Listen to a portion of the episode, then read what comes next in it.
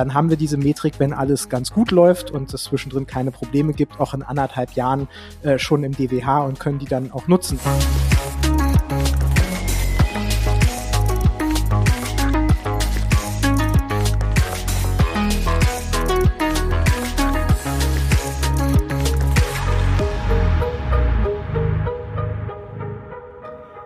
Herzlich willkommen zu In Numbers We Trust, dem Data Science Podcast. Wir sind INWT und setzen Data Science Projekte um von der ersten Idee bis zum fertigen Produkt. Und in diesem Podcast sprechen wir darüber. Heute mal wieder mit äh, Sebastian. Sebastian habe ich gerade erst äh, am Freitag live auf einer Konferenz gesehen. Ähm, jetzt ist er wieder remote in Hamburg und ähm, ich hier in Berlin im Büro. Grüße nach Hamburg. Hallo Sebastian. Hallo, ich bin Sebastian und äh, ich bin hier Gesellschafter und vor allen Dingen im Bereich Data Engineering tätig. Und mein Name ist Amit. Ich bin Mitgründer von INWT. Und heute wollen wir uns mal wieder einem Hype-Thema widmen, wobei wir auch natürlich nochmal diskutieren müssen, ob das überhaupt ein Hype ist. Vielleicht hat es ja auch ganz viel Substanz. Äh, und zwar soll es heute gehen um den Data Mesh. Das ist bei uns kein neues Thema. Wir haben da zum ersten Mal drüber gesprochen in Episode 5, als wir über Data Warehouse, Data Lake und dann eben auch den Data Mesh gesprochen haben. Dann haben wir das Thema nochmal in Episode 15 mit angesprochen. Da ging es um Data Science Architektur. Und ähm, da haben wir halt nochmal gezeigt, dass so dieser Microservices-Ansatz, der im Bereich Software Engineering ja enorm populär ist und den wir auch in sehr vielen Projekten nutzen, aber in einigen Datenprojekten auch zu einer eher umständlichen Architektur führen kann ähm, und dass vielleicht die Übertragung von Prinzipien des Data Mesh in einigen Fällen dann zu einer anderen Architektur führen kann, die deutlich schlanker, effizienter und damit auch günstiger ist. Und ähm, dann hatten wir nochmal in Episode 29 über Data Science Plattform versus Customized Stack gesprochen. Auch da spielt das Thema so ein bisschen mit rein und da wollen wir nämlich heute auch direkt anknüpfen und erst nochmal ein bisschen darüber sprechen, was ist der Data Mesh eigentlich? Ja, wir hatten nämlich auch schon mal so eine Anfrage, ähm, die ging so in die Richtung so Data Mesh Technologie. Äh, andere Leute sehen das ja viel mehr als was, was äh, eher in der Organisationsstruktur oder Organisationskultur verankert ist. Und ähm, wir haben es ja aber eben auch schon so aus der Stoßrichtung Softwarearchitektur besprochen. Also wollen wir es erstmal dingfest machen. Was ist es überhaupt? Und ähm, dann wollen wir gucken, wo es uns helfen kann und äh, eben generell auch schauen, was ist da jetzt eigentlich an Substanz dran und ähm, was ist dann vielleicht am Ende doch auch mehr Hype. Genau, und ich glaube, an der Stelle ist es total spannend, äh, eigentlich rauszufinden und das auch die nächsten Jahre zu sehen, was, also entwickelt sich das ja wirklich zu einem Hype und äh, das wird insbesondere, glaube ich, interessant zu sehen bei den Technologien und bei den ähm, Vertrieblern, äh, die dann versuchen, äh, dort entsprechende Technologien zu verkaufen, um Data Meshes zu unterstützen. Und das ist schon eine ganz spannende Richtung und ich habe dazu auch ein paar Sachen rausgesucht von einigen Unternehmen, die jetzt in ihrem Portfolio so richtig drin haben, wir unterstützen Data Meshes. Mm, und dann äh, ist es doch sehr interessant zu sehen, wo hier die Entwicklung tatsächlich hingeht. Insbesondere finde ich auch die Anknüpfung an unsere Diskussion. Wollen wir eigentlich eine Plattform haben oder bauen wir lieber ein Customized Stack, um Data Science Projekte zu unterstützen? Äh, sehr spannend, äh, gerade im Hinblick darauf, wie weit sind eigentlich die Technologien im Bereich Data Mesh, um dort voranzukommen. Aber dann vielleicht erstmal Butter bei die Fische, wie man bei dir so schön sagt. Äh, was ist denn ein Data Mesh eigentlich? Genau, das Data Mesh wurde ja als Konzept vorgestellt von ähm, ja, Samak Degani. Sie arbeitet bei ThoughtWorks und hat einen Artikel geschrieben, 2020 müsste das gewesen sein, den wir auch nochmal verlinken, wo sie also das hier vorstellt als Konzept. Und man kann sich das eigentlich vorstellen, vor allen Dingen als ja, Datenplattform in der nächsten Version. Ähm, sie geht sehr stark darauf ein, was haben wir denn bisher gemacht, was sind dort die Schwachpunkte und wie sollte man eigentlich darauf reagieren. Das, was man ganz häufig darüber liest, das muss man auch immer ein bisschen im Hinterkopf behalten, ist, sie schlägt dort keinen Stack vor, auch keine Softwarearchitektur, sondern sie schlägt eigentlich ein, eine Architekturschablone vor für die Organisation. Das heißt, es ist vor allen Dingen ein Organisationspattern, worüber man hier redet. Und den Technologiebereich lässt sie offen, aus gutem Grund, denn es gibt einfach keine Technologie, die das komplett unterstützt. Deswegen. Da, das sagst du jetzt, das werden das, die Vertriebler ganz anders sehen, aber. Das kann gut sein, genau. Ähm, aber äh, tatsächlich ist es so, man kriegt das nicht komplett vollumfänglich äh, als Plattform aktuell geliefert. So, worum geht's dabei? Es gibt äh, zwei Technologie-Pattern, die sie so historisch äh, beschreibt und diskutiert, äh, die wir sehen in der Datenlandschaft. Das eine ist dieser ganze Themenkomplex rund um Data Warehouses. Und das andere ist eben, dass man versucht hat, Data Lakes zu bauen. Und das kann man so ein bisschen als zwei Evolutionsstufen beschreiben. Die meisten bewegen sich vielleicht aktuell eher ein bisschen dichter an Data Lakes, die anderen vielleicht ein bisschen eher Richtung Data Warehouses. Warum gibt es dort überhaupt zwei konkurrierende Pattern? Das eine Pattern, also rund um Data Warehouses, impliziert eigentlich, dass man so eine zentrale Technologie hat, eine große Datenbank im Wesentlichen und wahrscheinlich ein Team, was eigentlich für Datenintegrationsprozesse sorgt im Unternehmen. Das heißt, man versucht eigentlich alle Abteilungen, alle Geschäftsbereiche eines Unternehmens anzubinden, die Daten zu konsolidieren, zu bereinigen und bereitzustellen. Mit einem einzigen Ziel, vor allen Dingen historisch bedingt, geht es um Analytics. Das heißt, wir wollen eigentlich BI, also die Business Intelligence Abteilung, befähigen, bessere Analytics-Aufgaben äh, zu bewegen, äh, zu beantworten. Und die Frage nach Data Science Produkten, die kam später. Das war ein Use Case, der rein historisch gesehen später dazu kam. Den mussten dann Data Warehouses auch mit abdecken. Allerdings ist die ursprüngliche Stoßrichtung, glaube ich, relativ klar. Vor allem, wenn wir so an Business, an die ganzen Analytics Cubes und sowas denken, wo das eigentlich vorher noch herkam, ist ganz klar Richtung Business Intelligence. Das andere, was wir dann sehen, sind diese, ist die Bewegung rund um Data Lakes. Und dort ging es vor allen Dingen darum, dass man Analytics, Data Science und ähm, AI-Produkte supporten möchte.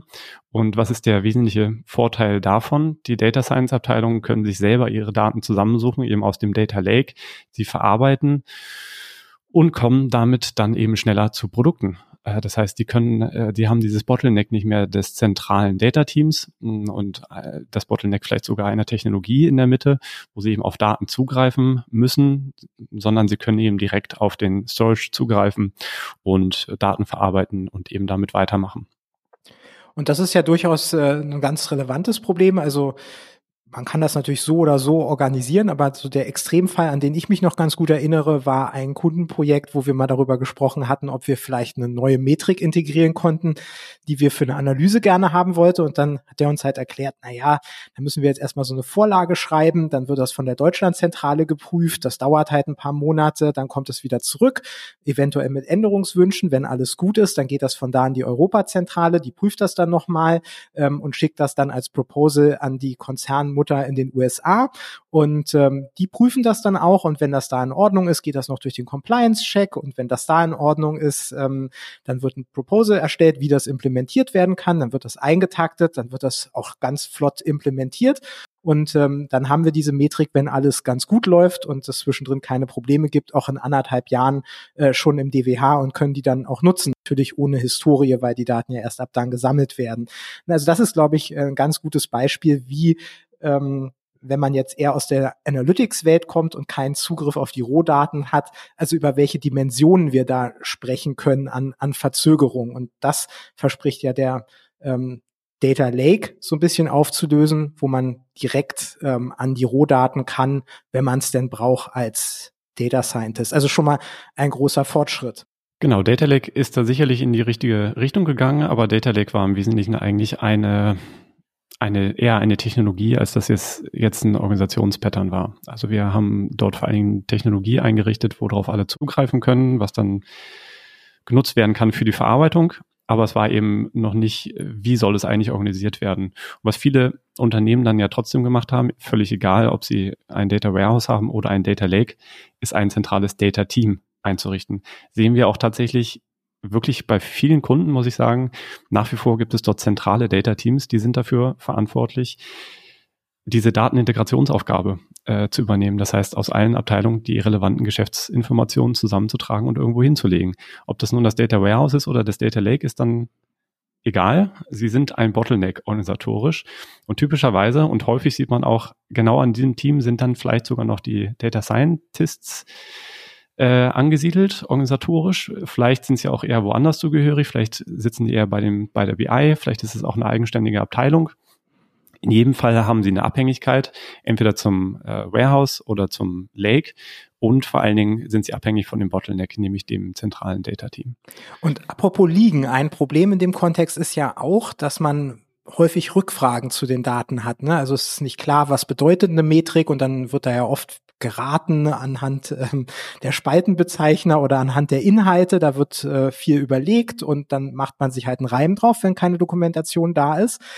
Und ähm, oft muss dann eben nachgefragt werden. Und da ist natürlich auch ein Problem bei diesen zentralen ähm, Data-Teams. Da läuft natürlich der ganze Datenstrom durch. Die sind ja aber nicht unbedingt die Fachexpertinnen für die Daten, weil die Domänenexpertinnen halt woanders sitzen, nämlich in den Fachabteilungen. Und solche Rückfragen können die natürlich auch oft gar nicht so richtig beantworten, beziehungsweise die müssen dann selber sehr ambitioniert, sehr kommunikationsfreudig sein, ähm, mit den ganzen Fachabteilungen verbunden. Und äh, das ist halt die Theorie und in der Praxis läuft es halt oft anders. Genau, was schlägt hier also das Data Mesh als Lösung vor? Die Lösung ist tatsächlich, dass man sagt, man möchte eine dezentrale Organisation. Und der Vergleich, der hier gezogen wird, ist eigentlich, dass wir bei dem, was wir gerade an Datentechnologien haben, so ein bisschen den Monolithen geschaffen haben. Das heißt, wir sind jetzt was Datentechnologien, Data Science Projekte, Data Engineering angeht, so ein bisschen in der, in der Phase, wenn wir uns die, das vergleichen wollen mit der Softwareentwicklung, wo wir äh, große Monolithen gebaut haben. Und wir kommen jetzt einfach an den Punkt, wo Organisationen Probleme haben mit diesen monolithischen Anwendungen, also mit diesen großen zentralen äh, Datenhaltungen wo eben dann Teams und auch das Produkt eventuell zum Bottleneck wird. Entweder weil der Compute nicht reicht, weil der Storage nicht reicht, weil, weil, weil, weil. Es gibt viele Gründe dafür, weswegen dann solche ähm, Punkte hier ähm, ja dann zu kurz greifen und eigentlich nicht mehr mit der Organisation mitskalieren können. Weder organisatorisch noch technologisch. Und darauf soll nun also das Data Mesh eine Antwort sein. Und man geht ja eigentlich einen ähnlichen Weg wie in der Software auch. Man sagt eben, man möchte dezentral äh, entwickeln und man braucht eine dezentrale Organisation. Für mich ist das sehr, sehr eng verknüpft mit der Idee von Microservices tatsächlich in der Software. Ähm, Landschaft, äh, Softwareentwicklung, wenn man sich das dort anguckt, dann sieht man dort eigentlich auch eine ähnliche ähm, Bewegung weg von monolithischen Anwendungen hin zu dezentralen Ansätzen, ob das nun Microservice sind oder serviceorientierte Architekturen oder wie auch immer man sie beschreiben möchte. Sie sind entsprechend dezentral, weil auch die Software sich der Organisation anpassen muss und auch in der Entwicklung skalieren muss. Ja, wir brauchen nicht nur etwas, was auf möglichst viele Requests ganz schnell antworten kann, sondern wir brauchen auch etwas, woran im Zweifelsfall 100, 200, 300 Entwicklerinnen parallel dran arbeiten können. Und das funktioniert ganz schlecht mit Monolithen und das funktioniert deutlich besser organisatorisch zu organisieren mit äh, Microservices.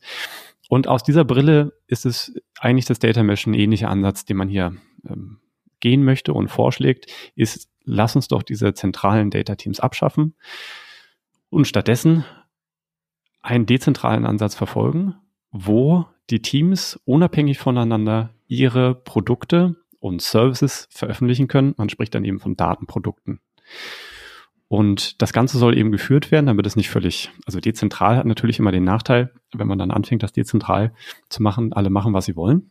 Und das ist natürlich hier nicht der, der Ansatz. Man möchte hier nicht in, in die Anarchie und das Chaos ähm, alles bringen, sondern man, man möcht, möchte das natürlich geregelt machen, ähnliches, wie man das eigentlich im, im Softwarebereich auch machen möchte mit Microservices. Die kommen auch nicht ohne Standards aus. Vor allen Dingen nicht, wenn sie innerhalb einer Organisation tatsächlich äh, laufen. Da gibt es ganz verschiedene Anforderungen von Sicherheit, vom Hosting, vom Plattformteam, von den Entwicklungsstandards, von den Sprachen und so etwas. Dort ist niemand komplett frei. Und ganz ähnlich soll es eben hier sein, auch im Data Mesh. Und das sagt sich natürlich auch wieder so leicht, ne? aber hier geht's halt um, um riesen Change-Prozesse, wo man eben gucken muss, so Kultur ist ja irgendwie ziemlich unsichtbar, aber umso stärker.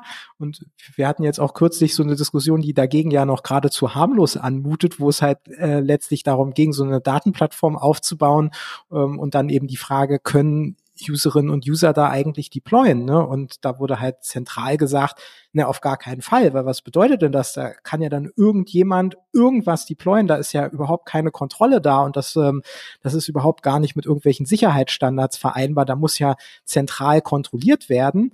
Und das ist halt einfach genau dieser Punkt mit den Standards, also das soll ja nicht heißen Anarchie, sondern wie du meinst, es muss eben Standards geben, Zertifizierung, ähm, Richtlinien.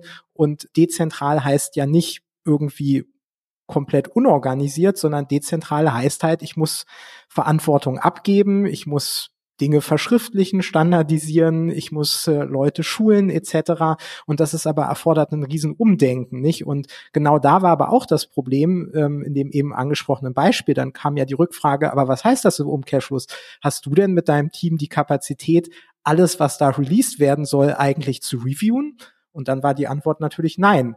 Ähm, natürlich und nicht. da haben wir genau diesen Bottleneck, den du angesprochen hast. Also wenn eine Organisation wächst, gibt es so oder so Probleme. Und ähm, das, was der Data Mesh vorschlägt, ist aber zumindest in der Reihenform erstmal ein ziemlich radikaler Ansatz. Also da gibt es sehr viele Veränderungen und ähm, da muss man sehr viele Leute mitnehmen.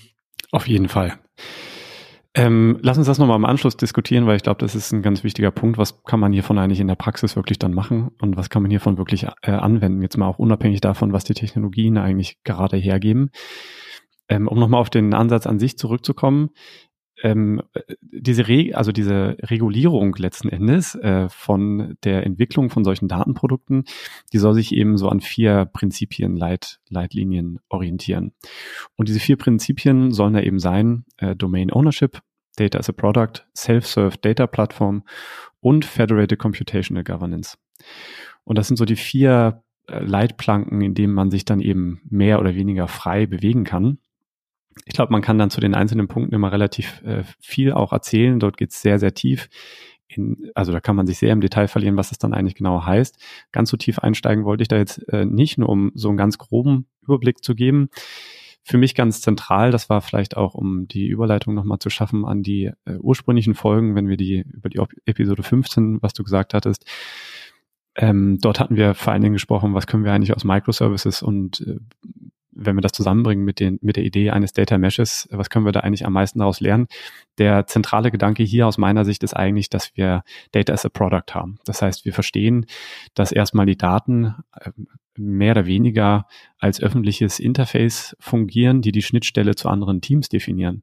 Und das ist ein total starker, schon alleine das ist ein Paradigmenwechsel, wenn man aus Microservice-Welt äh, kommt. Dort hätte ich halt immer gerne eine REST-API oder irgendetwas, was mir äh, Zugriff, äh, den Zugriff regelt und die Frequenz regelt, was ich skalieren kann und so weiter. Das wird mir auf einmal komplett weggenommen und stattdessen soll ich eine Tabelle publizieren, vielleicht sogar noch eine Datenbank publizieren. Äh, aus der Microservices-Welt äh, sind Datenbanken Implementierungsdetails und viel die hinter dem Service verstecken und den Zugriff da, darauf regulieren. Äh, das heißt, da wird mir ganz schön viel weggenommen und das muss man erstmal äh, zusammenbringen. Trotzdem ist dieser Data as a Product Gedanke extrem stark weil er wirklich uns ermöglicht, die Interfaces, die wir haben, auch als solche zu begreifen. Denn die Daten waren schon immer Interfaces, äh, ob wir nun das Ganze in einer äh, REST-API versteckt haben oder nicht. Wenn wir hier über den Kontext von Datenprodukten sprechen, es geht jetzt nicht um generelle Informationssysteme, Implementierung, ja, wir bauen jetzt kein Backend für eine Bank oder einen, On äh, einen Online-Shop, sondern wir bauen Datenprodukte, sind im Analytics-Bereich und wollen Prognosen liefern. Dann waren die Tabellen, in denen die Prognosen standen, schon immer öffentlich, auch wenn wir sie hinter einer REST-API versteckt haben. Wir haben halt die umbenannt und solche Sachen gemacht aber wir hätten auch genauso gut die Tabelle publizieren können. Und wir hätten nicht so viel Preis gegeben. Wir müssen uns jetzt eben damit ähm, arrangieren, dass wir die ähm, Tabellen tatsächlich versionieren, dass wir ähm, das auch begreifen, was das bedeutet, das als öffentliche Schnittstelle bereitzustellen. Sie muss typisiert sein. Ähm, wir wollen, dass sie äh, versioniert ist.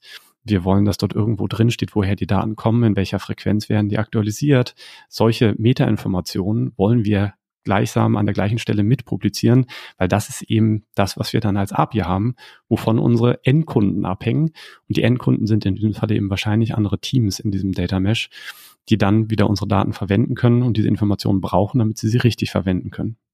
Und worauf wir in Episode 15 auch noch eingegangen sind, als es um die Architektur ging, dass auch auf dem Weg dahin haben wir oft ETL-Prozesse. Das war in der jetzigen Welt eigentlich was, wo man sich also als Frickler verstanden hat. Das heißt, das war im Wesentlichen alles äh, intern. Und jetzt kann man natürlich durch diese Brille gucken und sehen, dass auch diese ETL-Prozesse, so Schlagwort Datenkatalog, vielleicht schon irgendwelche Zwischenergebnisse generieren, die man wiederum für sich genommen auch als Data as a Product verstehen kann, nämlich als ein angereichertes Feature, was man über einen Data Catalog anderen zur Verfügung stellen kann. Und dann muss man eben nicht in jedem Projekt wieder bei Null anfangen, sondern man kann eben eventuell schon auf Datenprodukte zurückgreifen, die andere erstellt haben oder die man vielleicht auch selber erstellt hat.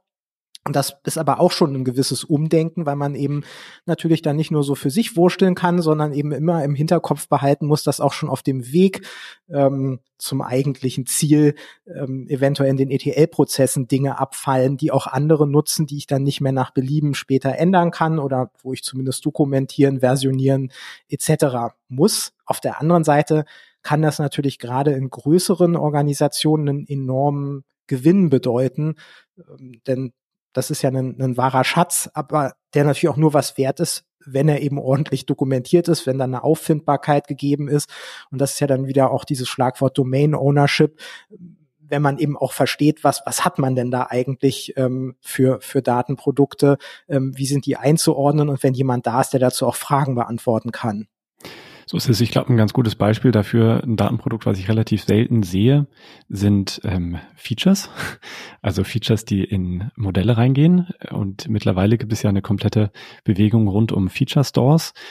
Also das ist äh, nicht nur äh, das ist eine ganz breite Erkenntnis, die gerade erfolgt, dass man die Features eigentlich als eigenständiges Produkt veröffentlichen möchte. Vor weiß ich nicht, acht Jahren, neun Jahren, wenn ich mir die Prozesse angucke, die Modelle, die wir damals gebaut haben, da waren die Features typischerweise Details äh, von, von der Modellierung selbst. Also Vielleicht haben wir sie als Tabelle irgendwo mal veröffentlicht, aber sie waren definitiv nicht so, dass wir sie hätten wiederverwenden können. Ja, also diese Wiederverwertbarkeit eines Produkts äh, im Sinne von einem öffentlich zugänglichen, äh, einer öffentlich zugänglichen API, die hatten wir eigentlich nie. Und das ist eigentlich genau das, was hier als Mehrwert äh, wirklich bei rauszulesen ist, die, die Qualität der Daten, die wir publizieren als Produkt und auch mit dem Produktverständnis, mit allem, was da, was da dazugehört. Ja, es muss nützlich sein, äh, für sich eigenständig nützlich sein. Ich muss was wissen über die Nutzer, die Nutzerinnen, die da, äh, die Konsumenten, die das halt verwenden wollen äh, und letzten Endes denen ein gutes Produkt liefern als Servicegedanke dreht das natürlich alles um von dem, was wir aktuell machen.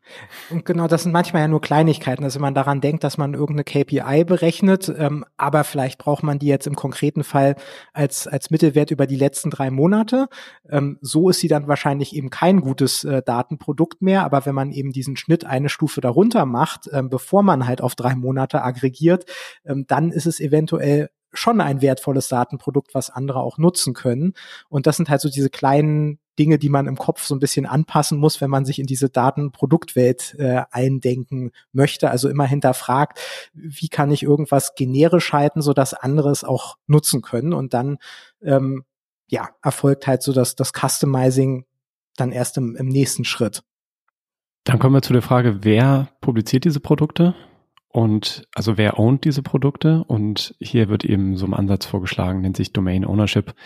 Wir kennen das Konzept eigentlich aus dem Domain-Driven Design und dort gibt es auch eine ganz enge Beziehung zu dem, wie man eigentlich Microservices entwickelt. Dort gibt es auch häufig als Vorschlag, dass die Microservices sich eben dieser Fachlichkeit unterordnen sollten und eben aus dem Fach heraus definiert werden, damit man einfach die Abgrenzung zwischen Services ähm, ordentlich schafft.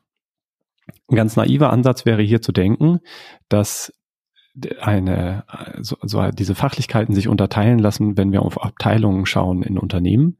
Das heißt, dort gibt es irgendwo eine BI-Abteilung, eine Rechnungsabteilung, eine Personalabteilung, eine ne, solche Dinge. Und dann gehen wir davon aus, dass das die Fachlichkeiten definiert. So ist es typischerweise nicht, denn die ganzen Prozesse im Unternehmen sind äh, normalerweise abteilungsübergreifend. Also die wenigsten Prozesse sind eigentlich äh, abteilungsintern. Und dort haben wir dann immer Kontexte, die eigentlich miteinander verbunden sind. Und es bedarf deutlich mehr äh, Untersuchung und äh, Zeit und äh, Mühe, diese fachlichen Kontexte vernünftig aufzudröseln, um Unternehmen eigentlich zu zeigen, was eigentlich ihre fachlichen Abläufe sind, Prozessabläufe sind in den Unternehmen, um dann dafür Software zu schreiben, die diese Prozesse genau unterstützt. Und ich finde das ganz interessant, dass man eigentlich hier an der Stelle sagt, genau an diesen Prozessen wollen wir anknüpfen. Wenn wir diese Prozesse identifiziert haben, dann wollen wir an dieser Stelle eigentlich auch die Daten dazu publizieren als Datenprodukt. Und das ist ein ganz starker Gedanke, aber ähm, die meisten Unternehmen sind ganz weit davon entfernt, domain-driven äh, zu arbeiten, ihre Software so zu schreiben äh, oder haben damit ganz große Probleme. Insofern ist das sehr spannend. Erstmal finde ich, ähm, wenn man mal einfach bei dieser einfachen Unterteilung bleibt, mit wir nehmen mal erstmal Fachabteilung, selbst da würde ich sagen, hätte man noch eine ganze Menge gefunden. Denn typischerweise sind das trotzdem noch Abteilungen, wo das meiste Wissen aktuell lokalisiert werden kann über die Daten selbst. Das heißt, wenn ich eben weiß, ich habe ähm, äh, weiß nicht, wir sind im Online-Retail-Bereich äh, vielleicht, wir haben Marketingkampagnen, dann ist eigentlich die Marketingabteilung wahrscheinlich die Abteilung, die am besten über ihre eigenen Kampagne Bescheid weiß. Also sollten Sie wahrscheinlich auch diejenigen sein, die die Daten ähm, publizieren über die Kampagnen, die gefahren wurden, über den Erfolg, Misserfolg, wer wurde kontaktiert, wie wurde kontaktiert und so weiter. Und das sind eigentlich, das ist vielleicht ein ganz gutes Beispiel für, dort fallen die Daten an und dort sollten sie entsprechend auch publiziert werden. Und das setzt natürlich voraus, nicht nur, dass ich dort publiziere, sondern auch, dass ich dort die Personen habe, die dazu in der Lage sind, das zu machen. Äh, und zwar technologisch in der Lage sind, das zu machen, im Sinne von einer vernünftig dokumentierten Schnittstelle, die dann auch wiederverwertet werden kann. Und das, glaube ich, ist organisatorisch auch eine große Herausforderung in der aktuellen Konstitution von und Zusammensetzung von, von Abteilungen. Genau, und dann geht es ja nicht nur um das Können, sondern darüber hinaus eben auch über das Wollen. Also das heißt, das ist, glaube ich, auch nochmal ein ganz äh, wesentlicher Punkt. Vieles richtet sich ja eben in Organisationen dann durchaus auch eher so an Incentive-Strukturen aus und ähm, generell wenn halt die Arbeitsbelastung extrem hoch ist und man jetzt ähm, mit sauberen Datenprodukten, die man publiziert, keinen Blumentopf gewinnt, sondern dann eigentlich eher andere, nämlich die, die die Datenprodukte dann ähm, nutzen und, ähm, und damit dann eben irgendwelche Aufmerksamkeit erregen können, die wären, glaube ich, in den meisten klassischen Incentive-Strukturen eher die Profiteure.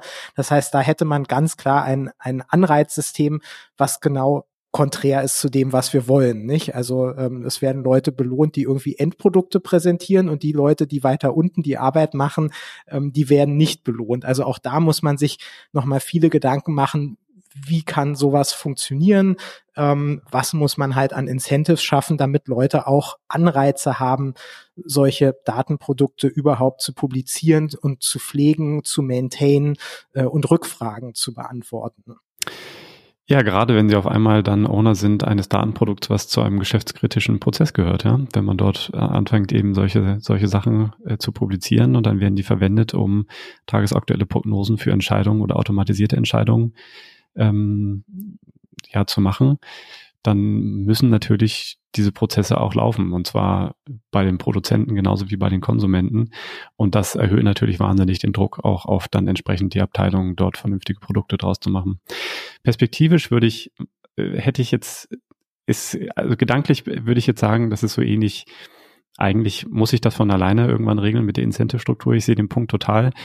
Gleichzeitig ähm, ist das für mich, also wenn wir das hier etablieren, ja, und in zehn Jahren nochmal drauf gucken, wäre das so, als ob eine, eine Abteilung sagt, ich mache aber keinen Microservice zu meinem äh, zu meinem Bereich, ihr dürft darauf nicht zugreifen. Das wäre auch eine undenkbare Situation in verschiedenen Bereichen, äh, dass dort jemand ein Produkt entwickelt, auf das niemand zugreifen darf in einer, in einer Softwarearchitektur. Das, äh, ne, das, das gibt's heute eigentlich, also äh, schwer vorstellbar. Und ich hoffe, dass wir in eine ähnliche Situation kommen, auch in einigen Jahren, äh, wo das eigentlich nicht mehr vorstellbar wäre. Aber die Datensilos halten sich ja, ähm, halten sich ja wacker. Insofern äh, sehe ich den kulturellen Punkt total. Ich meine, wir alle kennen diese Besprechung, wo man vorab gebrieft wird und wo es dann heißt, pass auf, da ist eine Person von der Abteilung X, äh, die müssen wir unbedingt mit ins Boot holen, weil wir deren Daten brauchen. Ne? Aber das ist halt äh, die Person, die da als Gatekeeper auf diesem Datentopf sitzt und ähm, dann, ja, ist es eine große Herausforderung, diese Person irgendwie ins Boot zu holen und damit an die Daten zu kommen. Das ist natürlich genau ähm, das Gegenteil von, von dieser Data as a Product Idee, wo man teilt und ähm, wo man eben schaut, wie finde ich andere Nutzerinnen für meine Daten, sondern ja, das ist, äh, wie behalte ich meine Informationen zusammen und Informationen sind Macht. Also das ist ein, ein weiter Weg, den man da zurücklegen muss. Ein anderer Punkt, wo einige Unternehmen schon einen weiten Weg gegangen sind, sind Plattformen, vor allen Dingen um Software zu hosten. Datenplattformen gibt es auch. Wir haben ja auch schon über Databricks und ähm, Snowflake als Beispiele für solche Plattformen mal gesprochen. Auch andere sind denkbar und auch im Einsatz.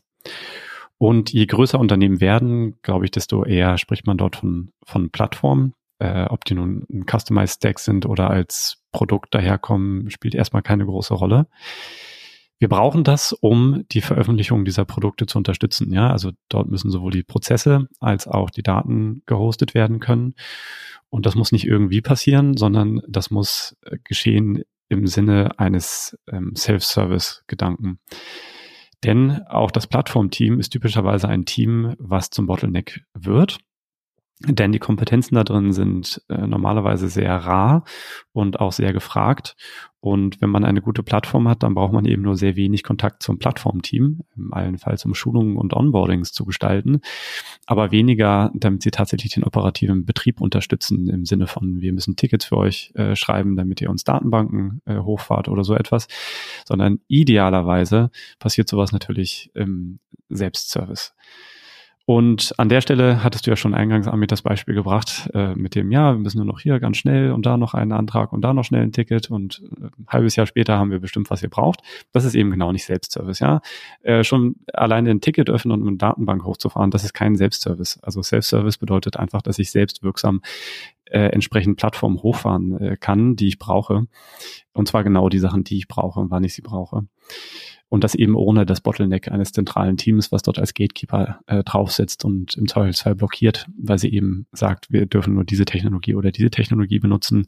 Ähm, und dort drin unterstützen wir euch, dort drin unterstützen wir euch nicht, äh, sondern es muss eben tatsächlich ein gewisses Enablement stattfinden, dass die Teams äh, dort autonom tatsächlich ihre Produkte ähm, ja, publizieren können. Das ist nochmal wichtiger, glaube ich, wenn man hier über dezentrale Organisationsform nachdenkt. Ja, wenn ich ein zentrales Data Science Team habe, dann kann ich dem irgendwie auch ein eigenes Produktteam, äh, Plattformteam, Entschuldigung, mit dazugeben. Die machen das dann aus ihren ein, eigenen Reihen sozusagen raus, so ein bisschen, wie wir das jetzt bei IMWT vielleicht auch machen. Wir haben natürlich bei uns auch Leute, die für unsere eigene Plattform mehr machen und die Sachen eben bereitstellen, damit alle anderen, also Data Science und Data Engineering gut arbeiten können und nicht jedes Mal wieder neu anfangen, from scratch Kubernetes Cluster aufsetzen zu müssen, ja, um mir mal so ein extremes Beispiel zu bringen, sondern dass die Sachen eben vorbereitet sind und man da drin Sachen zum Laufen bekommt.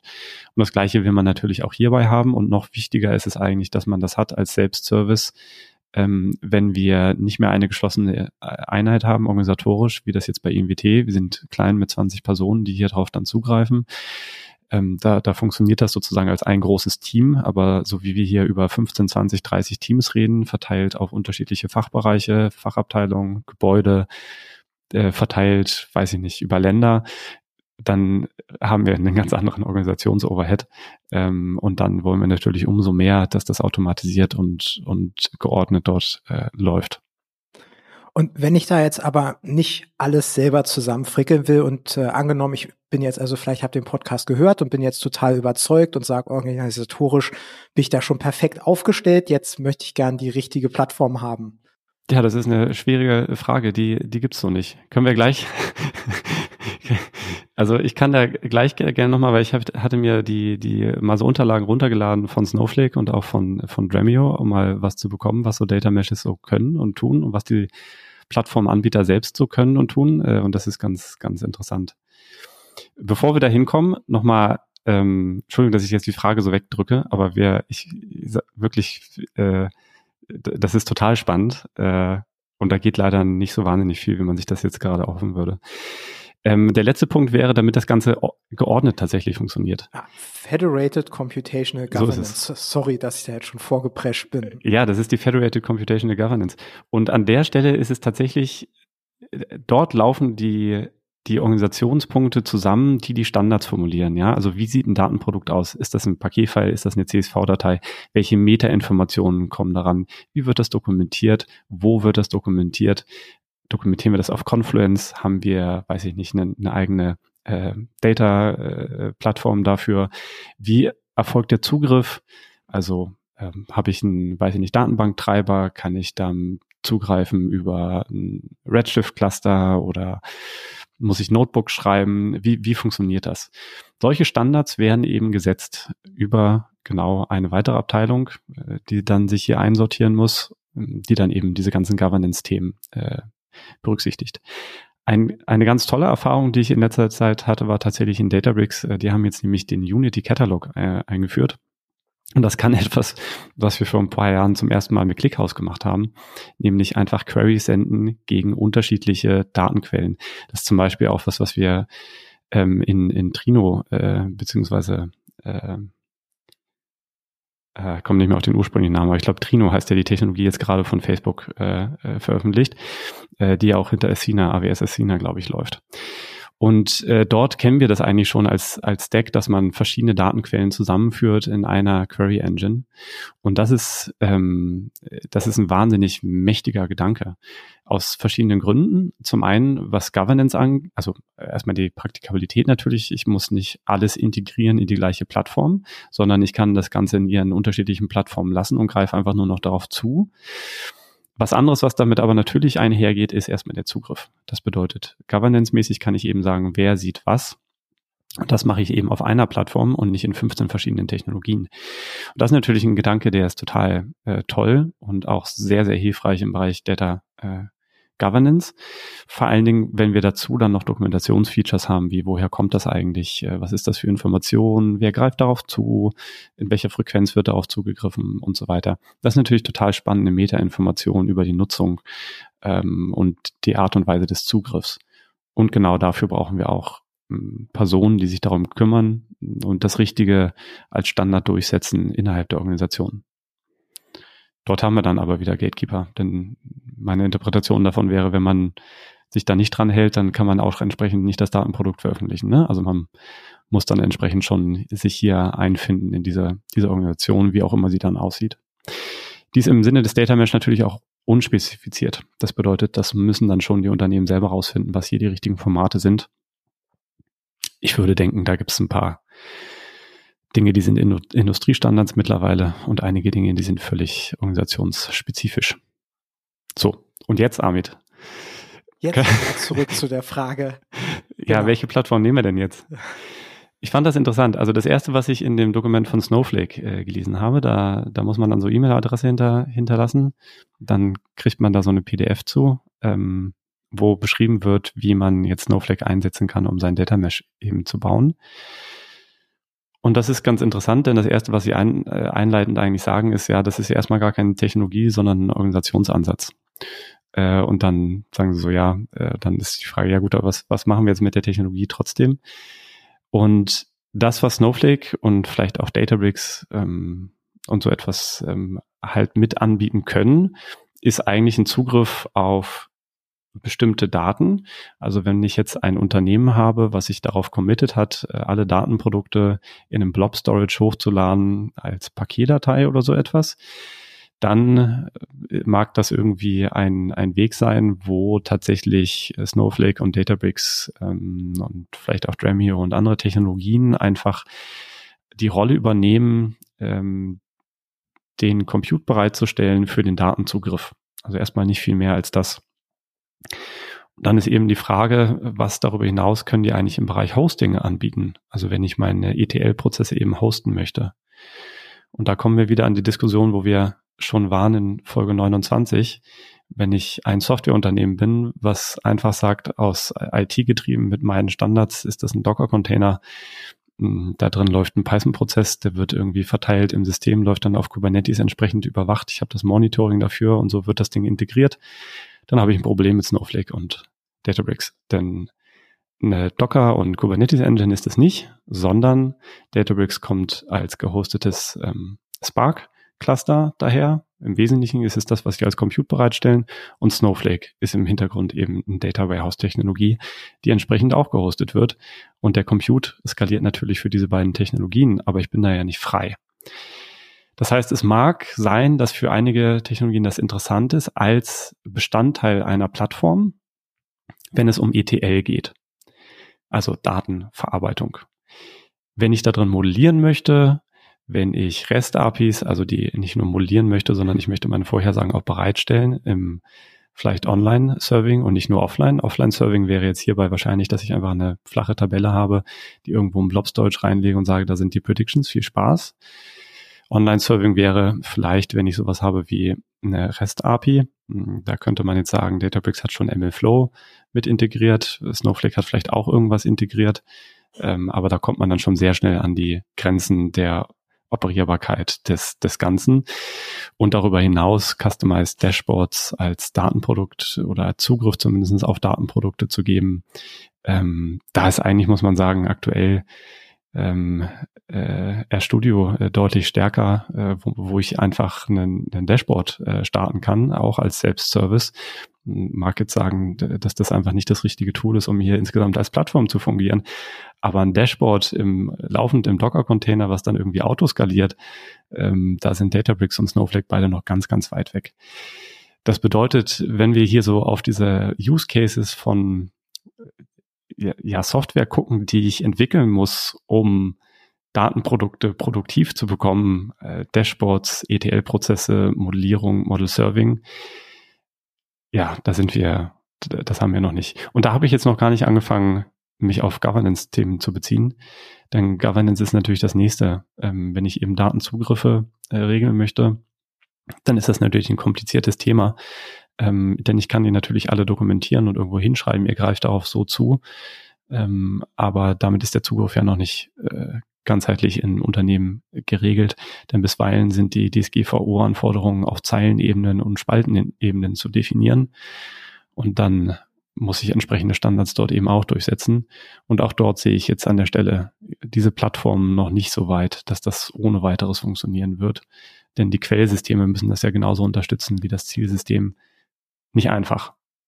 Das war jetzt so ein bisschen ernüchternd, aber ähm, eigentlich ist das ja dann auch gar nicht so ganz äh, überraschend, denn ähm, wenn wir nochmal in dieses wegweisende Buch von Frau Degani reinschauen, dann ist es ja auch so, dass da, ähm, das kommt wahrscheinlich nicht von irgendwo her, mit einem fiktiven Unternehmen als Beispiel die ganze Zeit gearbeitet wird. Die Vermutung, dass das eben genau deswegen passiert, weil es eigentlich kein großes Unternehmen gibt, was das wirklich schon so perfekt umgesetzt hat. Und ähm, in die Richtung ist es vielleicht ganz spannend. Ähm, hattest du auch gefunden, ein, ein sehr spannender Konferenzbeitrag äh, von Michael Nygaard.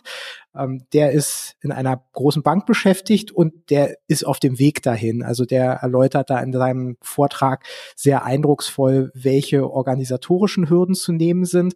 Und der äußert sich sehr besorgt genau über dieses Thema. Also der sieht ja durchaus dieses Problem mit dem Bottleneck. Ein, das ist definitiv ein reales Problem und ähm, er arbeitet sich ja auch organisatorisch vor und geht auch sehr ähm, äh, lobenswert darauf ein, auf diese Anreizsysteme und all die Probleme, die es da gibt, ähm, auch, auch sehr operative Probleme, ähm, erwähnt er alles und er ist immer auch auf der Suche nach einem geeigneten Toolstack und äh, zeigt sich da eben auch sehr ernüchternd, ähnlich wie bei Big Data, ne, wo es auch nicht lange gedauert hat und dann sprangen sehr viele Beraterinnen und Verkäuferinnen aus dem Gebüsch und haben einem alles Mögliche aufgeschwatzt. Ähm, viele Leute haben das auch gekauft, weil sie natürlich glaubten, dass man das haben muss, dass man kein Bit Daten wegwerfen darf, weil das kann alles wertvoll sein und ähm, die einzigen, die da profitiert haben, waren eben die Verkäuferin von Hardware und Software. In vielen Fällen sind die Daten nie genutzt worden. Und hier, glaube ich, ist es eben auch so, dass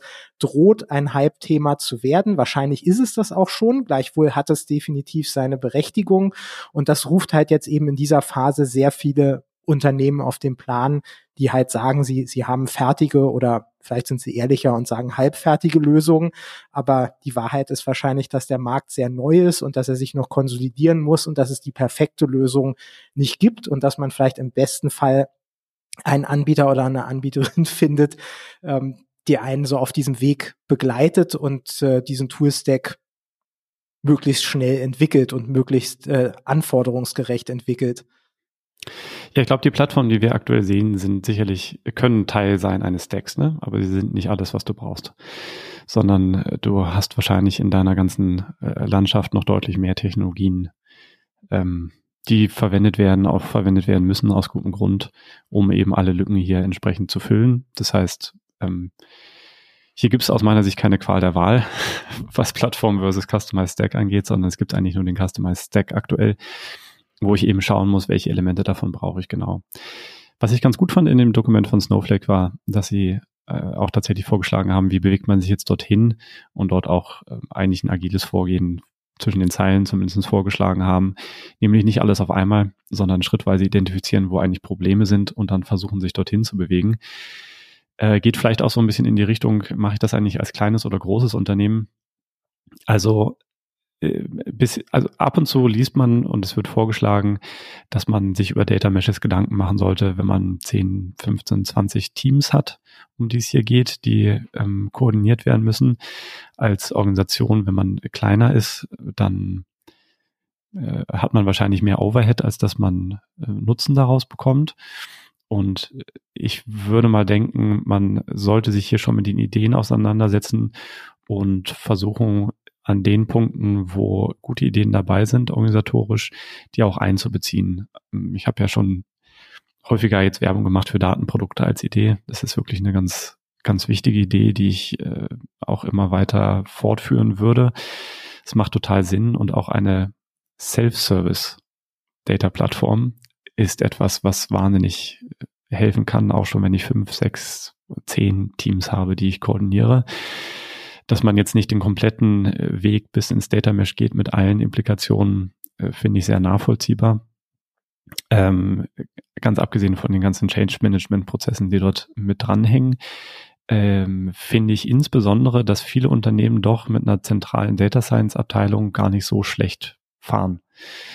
Also äh, ich kann mir das, um echt zu sein, gar nicht so gut vorstellen in vielen Bereichen, wenn ich die dort rauslösen würde und ihnen na gut, es, es wäre dann vielleicht in so einem größeren Kontext eine Gilde, die dann da bleibt als Data Science, aber eigentlich wären sie ja dann den Fachabteilungen zugeordnet und müssten dort drin sich irgendwo organisieren.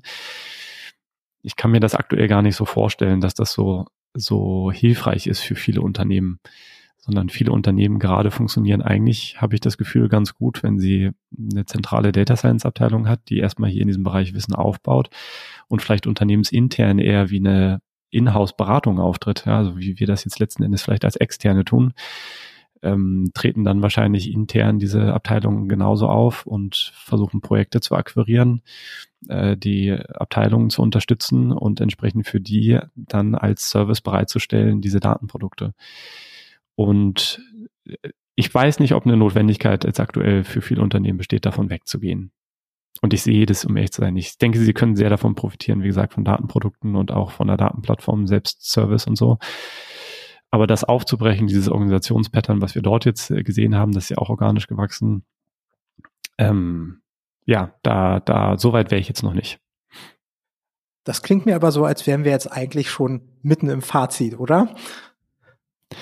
Ja, da sind wir jetzt so angekommen. Ne? Also die Frage ist, was bleibt jetzt von dem, von dem Hype an der Stelle und was wird jetzt hieraus äh, Hype?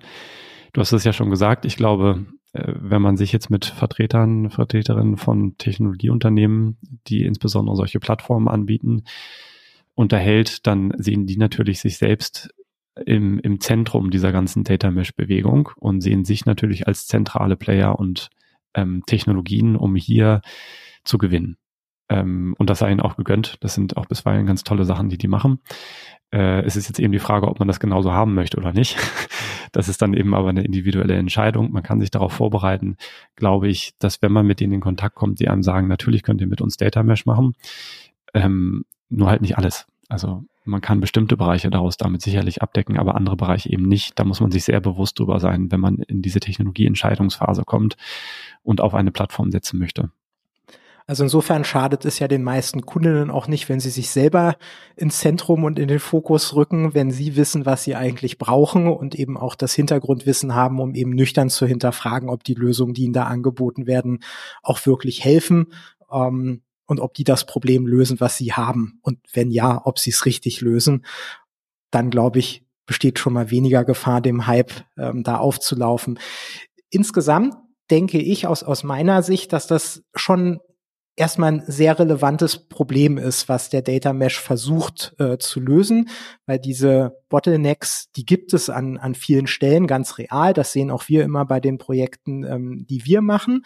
Und man sieht eben auch, dass die Auswirkungen super gravierend sind, nicht? Also ähm, wenn in einer Organisation, und das war ein extremes Beispiel, äh, es anderthalb Jahre dauert, bis irgendeine neue Metrik äh, ins DWH eingepflegt wurde, dann macht das vieles unproduktiv und das strahlt natürlich auch aus und das, das gleiche gilt an vielen anderen Stellen, ne? wenn, wenn du irgendeine Technologie einsetzen möchtest und dieser Self-Service-Gedanke ist nicht da und da ist irgendein zentrales Plattformteam, was blockiert, dann das versuchst du zwei, dreimal und irgendwann hast du dann deine Lektion gelernt und äh, die ist dann, okay, ich versuch's halt nicht nochmal, ich muss dann halt mit dem auskommen, was geht oder ich baue mir selber irgendwas, irgendein Workaround und das, das bremst die Produktivität und das ist nicht, nicht data-driven und bremst halt die, die Neugier und das Experimentiervermögen.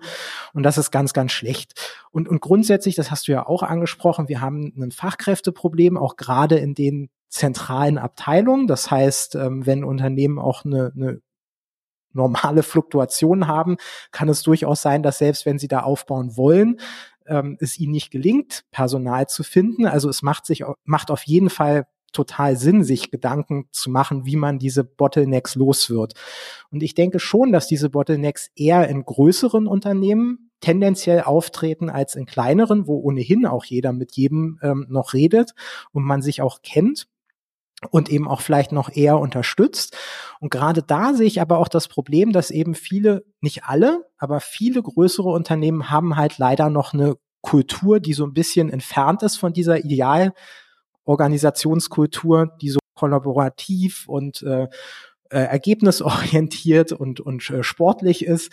Ähm, das ist nicht unbedingt die, die Idee, die wir hier vorfinden beim Data Mesh. Und ähm, das ist, glaube ich, aber eben auch eine Frage, die man sich stellen muss. In erster Linie wird das, glaube ich, für die meisten Unternehmen erstmal ein, ein Problem der Organisationskultur sein. Und wenn da halt nicht der echte Wille besteht, diese Organisationskultur anzupassen, und der Wille ist dann schön, aber Organisationskultur zu, zu ändern, das, das ist ein ganz langwieriger Prozess. Und das ist, glaube ich, für viele eine viel größere Herausforderung als dieses ganze technische Thema was vielleicht auch nicht schlecht ist, weil beim technischen Thema passiert gerade viel. Äh, auch da gibt's noch nicht so viele fertige Lösungen, aber da wird sicherlich in, in Zukunft einiges passieren, was dann auch hilfreich ist und was wahrscheinlich dann auch einem zumindest diesem Self-Service-Plattform-Gedanken näher bringt. Absolut. Und ich glaube, das war unser Fazit, oder Amit? Äh, also, ich hätte mir jetzt nichts mehr hinzuzufügen und dir auch nicht. wir, wir können uns ja äh, in ein paar Monaten oder vielleicht auch Jahren, wir haben jetzt, das jetzt die dritte Episode, in der wir uns mal dem Thema widmen mit der, mit der Frage, wie sieht der Stack aus, äh, sogar eine vierte, womit wir so peripher dran vorbeigerutscht äh, sind hier. Aber ich glaube, das wird spannend, in ein paar Jahren nochmal drauf zu schauen und zu gucken, was ist eigentlich wirklich in Unternehmen angekommen, äh, wo sehen wir das jetzt überall ähm, und ich sehe die Gefahren auch. Die Gefahren sind vor allen Dingen kulturell, weniger technologisch. Auch wenn man sich da jetzt vielleicht vergreift, ähm, das ist wahrscheinlich weniger der Weltuntergang als äh, die, die kulturelle Herausforderung innerhalb von Unternehmen hier voranzukommen äh, und damit, damit dann tatsächlich Mehrwerte in Unternehmen zu generieren. Das ist ja das, worum es am Ende geht und da gehen sollte. Damit dann, vielen Dank fürs Zuhören. Ja, vielen Dank auch von meiner Seite. Vielen Dank auch äh, an Sarah, die wieder im Hintergrund hier dafür sorgt, dass technisch alles problemlos läuft. Wenn es euch gefallen hat, dann empfehlt uns gerne weiter oder gebt uns einen Daumen hoch und äh, hoffentlich bis zum nächsten Mal.